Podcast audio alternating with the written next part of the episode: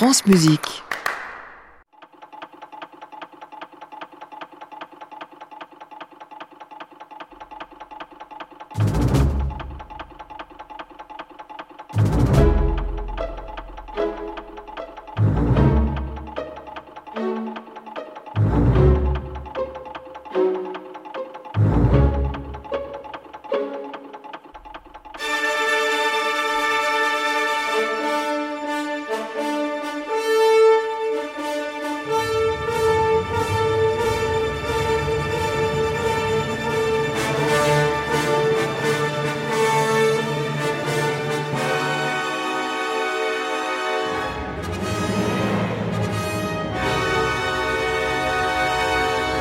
Wagner vogue en haute mer.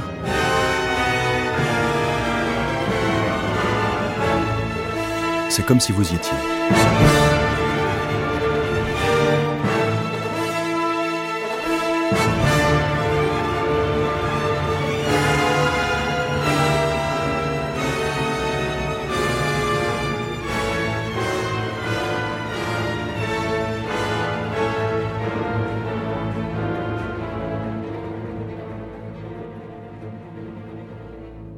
Rien ne s'est passé comme prévu.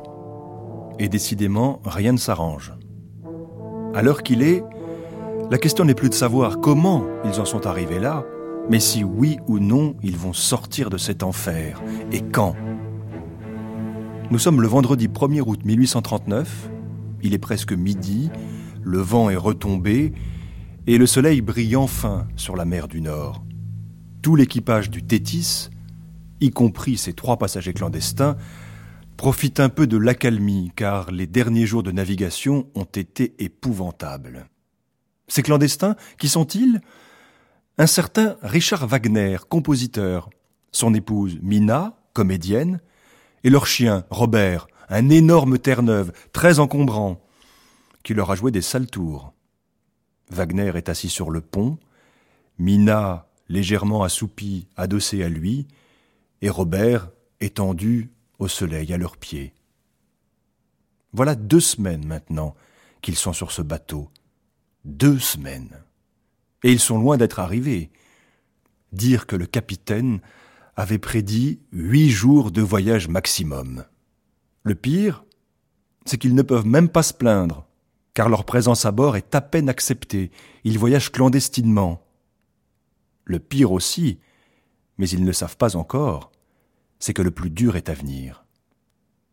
Mais que diable allait-il faire dans cette galère?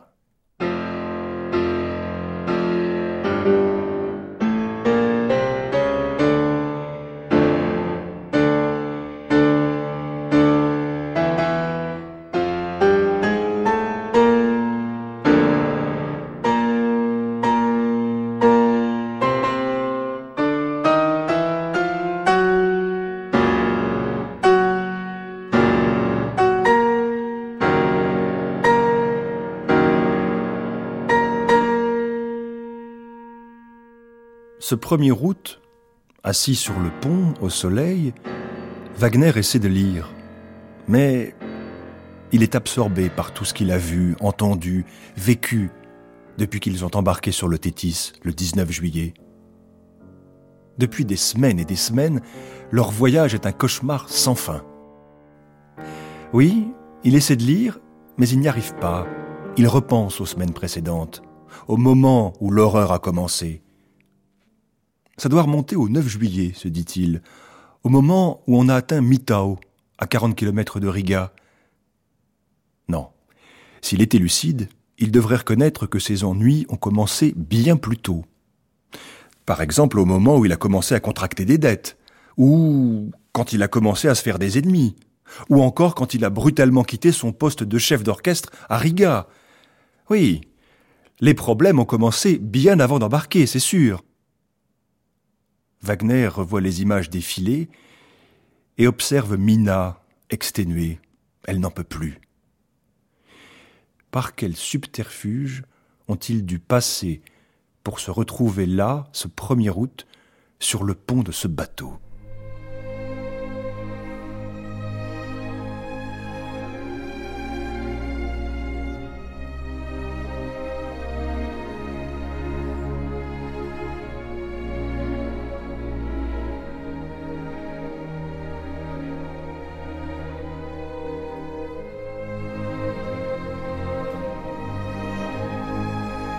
Richard Wagner a 26 ans lorsqu'il se lance avec Mina dans ce voyage périlleux. Qu'a-t-il fait jusque-là? Il a un peu composé, mais il a beaucoup lu et réfléchi sur la musique, sur l'art. Il s'est laissé aller à ses ambitions de compositeur et ses rêves de démiurge. Il a rédigé le livret de son opéra Rienzi. Enfin, il a été chef d'orchestre à Riga. Mina, brillante comédienne, l'a aidé financièrement, car Wagner s'est vite endetté. Ce qu'il ambitionne à l'époque, c'est Paris. Paris, capitale musicale et artistique de l'Europe, et seul endroit qui vaille si l'on veut devenir compositeur d'opéra, connaître la gloire. Mais de Riga, Paris est bien loin.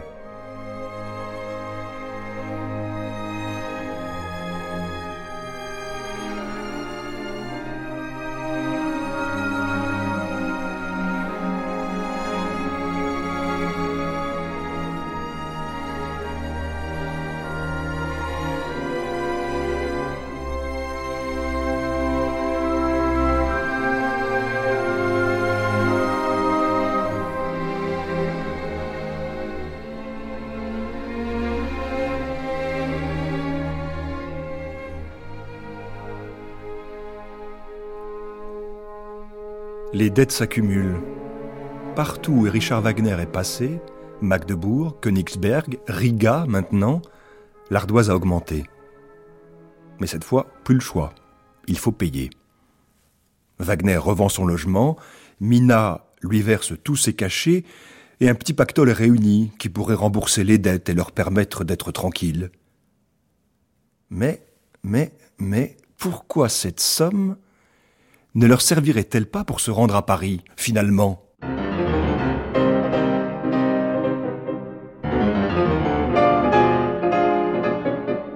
Oui, c'est décidé. Wagner tente le tout pour le tout. Il quitte son poste à Riga et s'enfuit comme un voyou avec Mina. Tout cela en cachette, bien sûr, car une demande de passeport risquerait d'attirer l'attention des créanciers.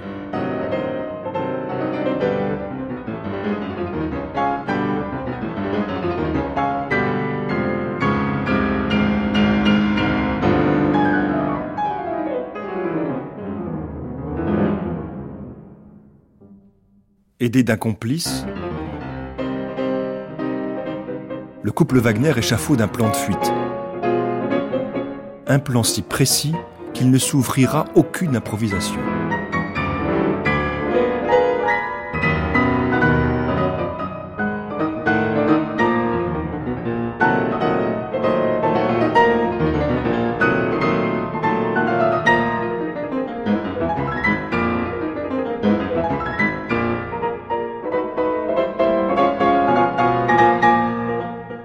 9 juillet, ils sont à Mitau. Leur but, rejoindre Paris le plus vite possible. Mais voyager par voie terrestre, en passant les frontières, est trop risqué. Ils pourraient se retrouver illico en prison. Il faut ruser. Tenter d'atteindre le petit port de Pilau sur la Baltique, où là, un bateau pourrait les emmener à Londres, et d'où ensuite ils pourraient gagner Paris. Pas très simple, mais c'est la seule solution. Les voilà partis dans une voiture postale bondée. Le paysage défile à toute allure, ils sont serrés comme des sardines, et à leurs pieds, le chien Robert semble étouffé. Le 10 juillet en soirée, ils gagnent une taverne, un repère de contrebandiers précisément. Et après quelques heures de repos, ils repartent. Un passeur doit leur faire franchir la frontière en pleine nuit. Prudence. Au moindre bruit, les Cosaques n'hésiteront pas à tirer sur eux.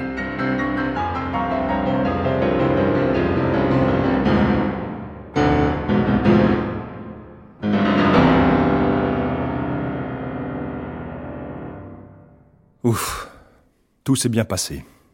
Le chien n'a pas fait de bruit. Les voilà dans la ville d'Arnau, dernière étape avant le petit port. Silence radio. Surtout, ne pas se faire remarquer. Pendant quatre jours, les Wagner soufflent et manigancent la suite.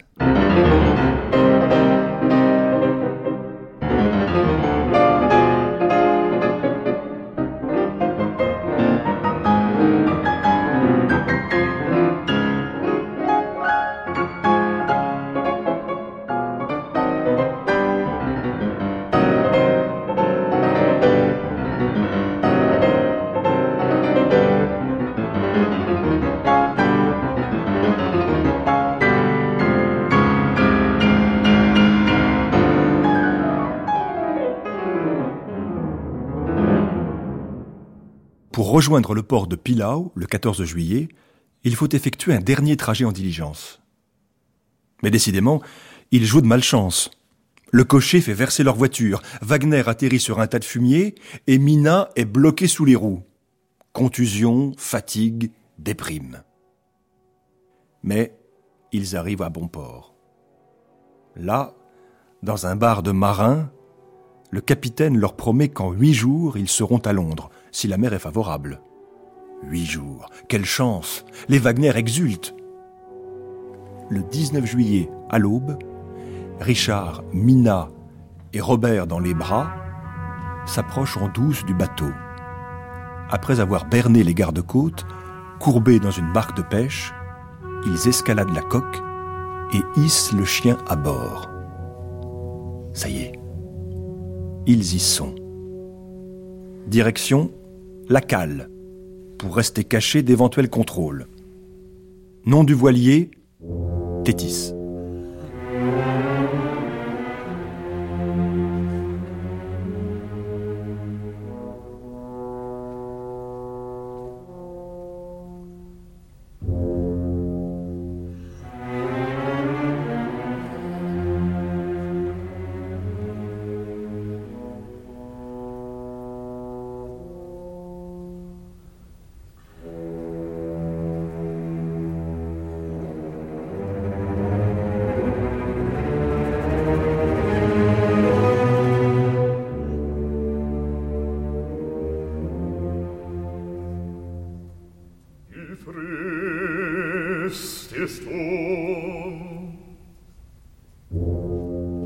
Le Tétis est un bateau assez angoissant, selon Wagner. Pas si grand que ça pour un navire marchand. 25 mètres de long, 120 tonneaux de jauge brute, deux mâts à verre oblique, trois voiles d'été à l'avant, et sous le beau pré, l'orgueil du navire, une sculpture en bois qui représente la déesse grecque de la mer, Tétis. À bord, sept hommes d'équipage, le capitaine et six matelots. En général, les goélettes de cette taille naviguent d'un port de la Baltique à l'autre, poussent éventuellement jusqu'en mer du Nord, mais ne se hasardent jamais jusqu'à Londres. C'est trop loin, c'est de la folie.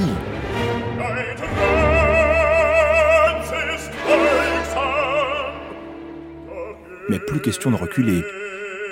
Les Wagner ont pris place, et le capitaine Wolfe leur a assuré qu'en huit jours, ils seraient en Angleterre.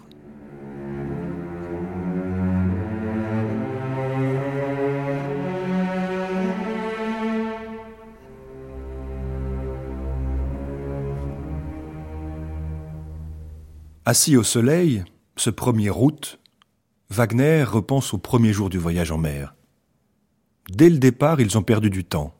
D'emblée, les vents n'ont pas été favorables, et au lieu des huit jours annoncés pour Londres, le navire en a mis sept pour gagner Copenhague. Durant ces jours tranquilles, Wagner en a profité pour lire. Il a essayé d'améliorer son français. Au Danemark, quand le navire a longé Elseneur, il a aperçu le château d'Hamlet, qui lui a rappelé des souvenirs de jeunesse. Toute voile dehors, la goélette a traversé le Kattegat, le Skagerrak, mais subitement, un vent contraire s'est levé, le 27 juillet, et ça a commencé. L'enfer a commencé.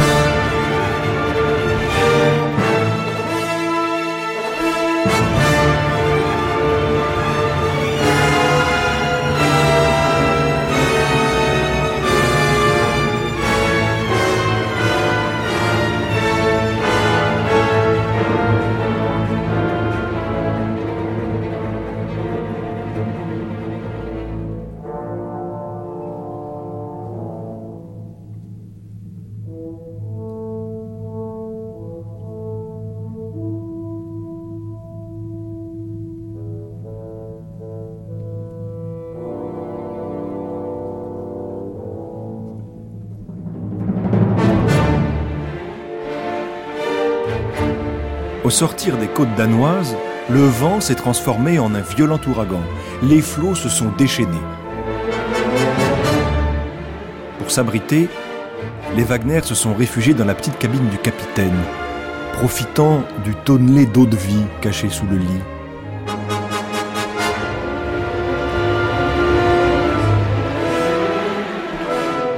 Tous les matelots viennent régulièrement y téter pour se donner du courage. C'est un va-et-vient continuel,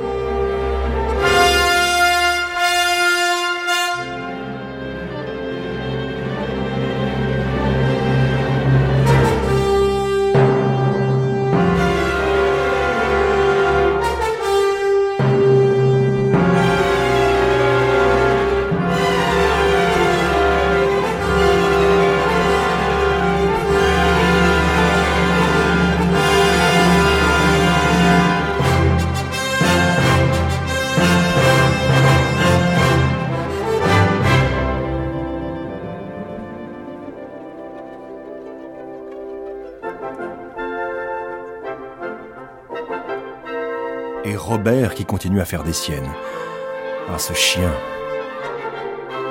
Car le 19 juillet, à l'instant où ils sont montés à bord, le chien a pris en grippe un membre de l'équipage, un vieux loup de mer nommé Cosquet. Et dès qu'il le voit, Robert lui saute dessus. Alors, en pleine tempête, quand Cosquet vient biberonner de l'eau de vie dans la cabine, il tombe sur Robert qui engage une lutte à mort avec lui et tout cela pendant que la mer se déchaîne.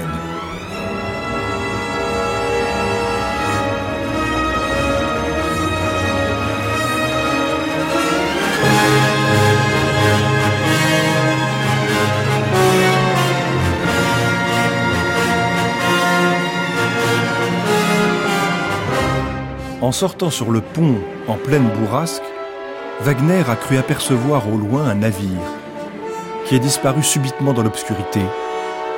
Il a cru qu'il avait devant lui le Hollandais volant, le héros de son futur opéra, là, sous les yeux.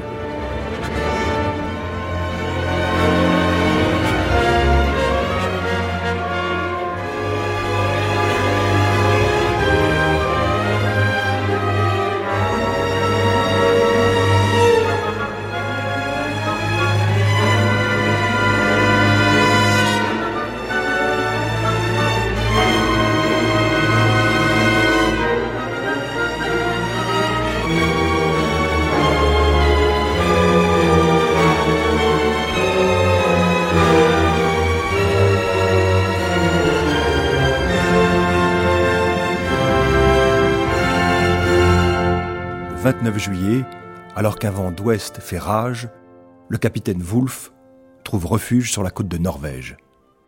Je considérais avec un sentiment de répit les côtes rocheuses vers lesquelles nous étions rapidement poussés, écrit Richard Wagner. Un pilote norvégien venu à notre rencontre saisit de sa main sûre le gouvernail du Tétis, et j'eus bientôt l'occasion de recevoir une des plus admirables et grandioses impressions de ma vie. Ce que j'avais pris pour une chaîne ininterrompue de falaises était, vu de près, une suite de récifs qui émergeaient de l'eau. Les ayant dépassés, nous remarquâmes que nous en avions non seulement devant nous, mais aussi à nos côtés et derrière, de sorte que nous nous trouvions entourés de hauts rochers qui formaient comme une ceinture autour de nous.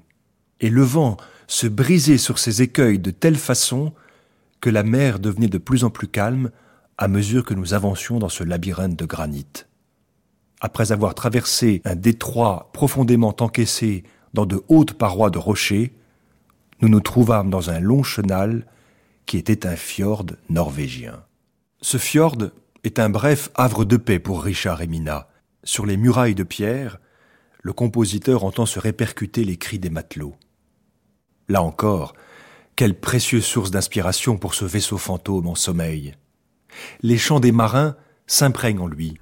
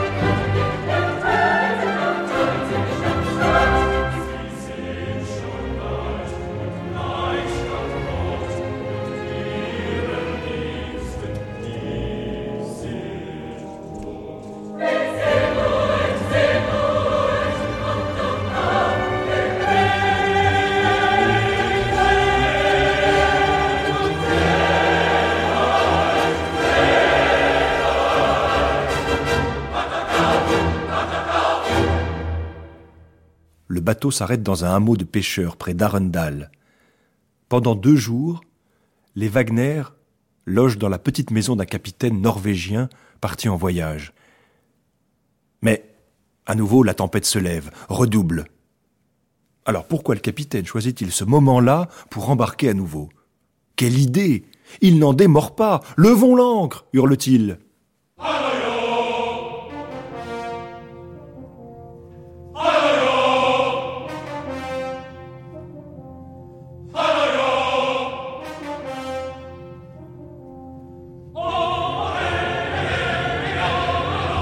Évidemment, le navire a tout juste pris la mer que la coque vient heurter un énorme récif. La frayeur est monstrueuse à bord, et le choc si violent qu'on s'attend à ce qu'il coule. Wagner imagine le bateau éventré, lui et Mina engloutis par la mer.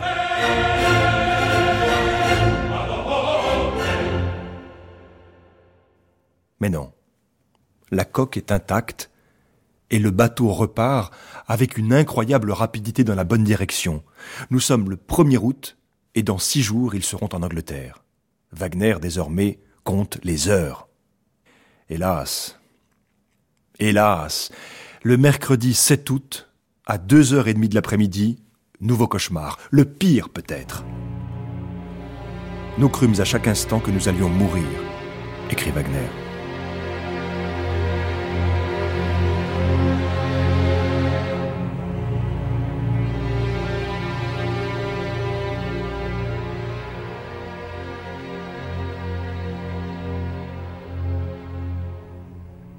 La mer est en furie, le vaisseau est constamment lancé, tantôt au fond d'un précipice, tantôt au sommet de hautes vagues.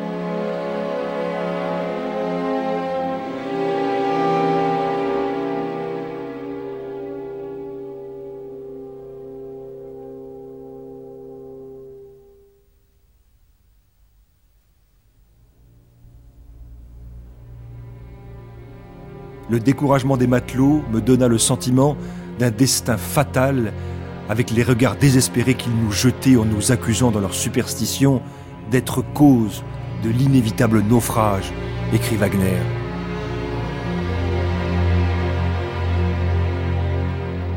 Ne connaissant pas la raison futile du mystère de notre voyage, ces gens se figuraient que notre fuite avait un motif criminel.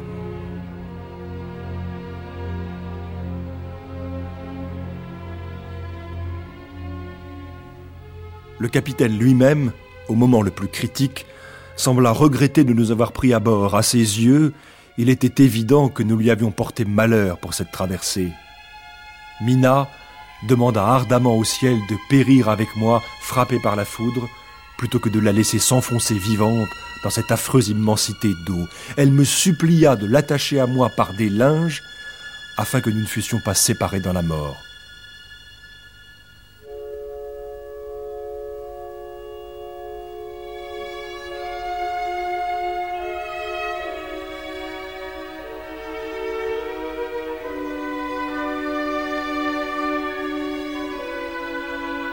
Passâmes toute une nuit dans ces angoisses, dont notre épuisement seul affaiblit l'intensité. Le lendemain, cependant, la tempête cessa. Le vent resta contraire, mais perdit de sa force.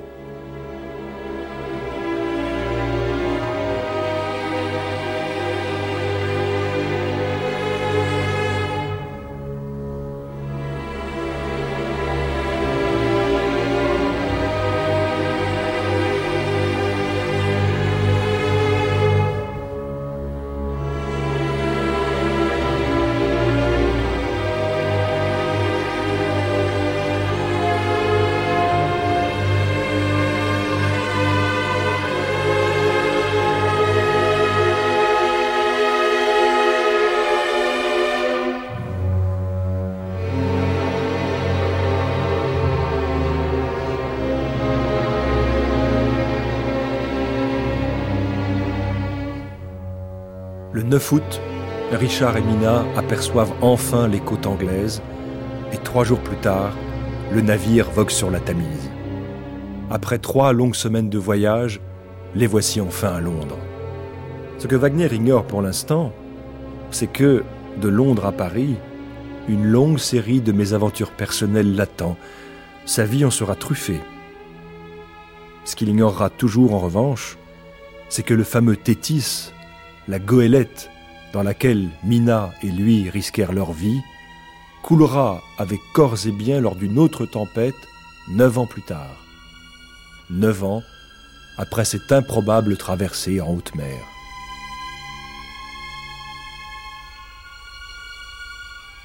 C'était Wagner vogue en haute mer. Réalisation de Gilles Blanchard avec Jean Richard Dufour, Pierre Mine et Véronique Kerdiles.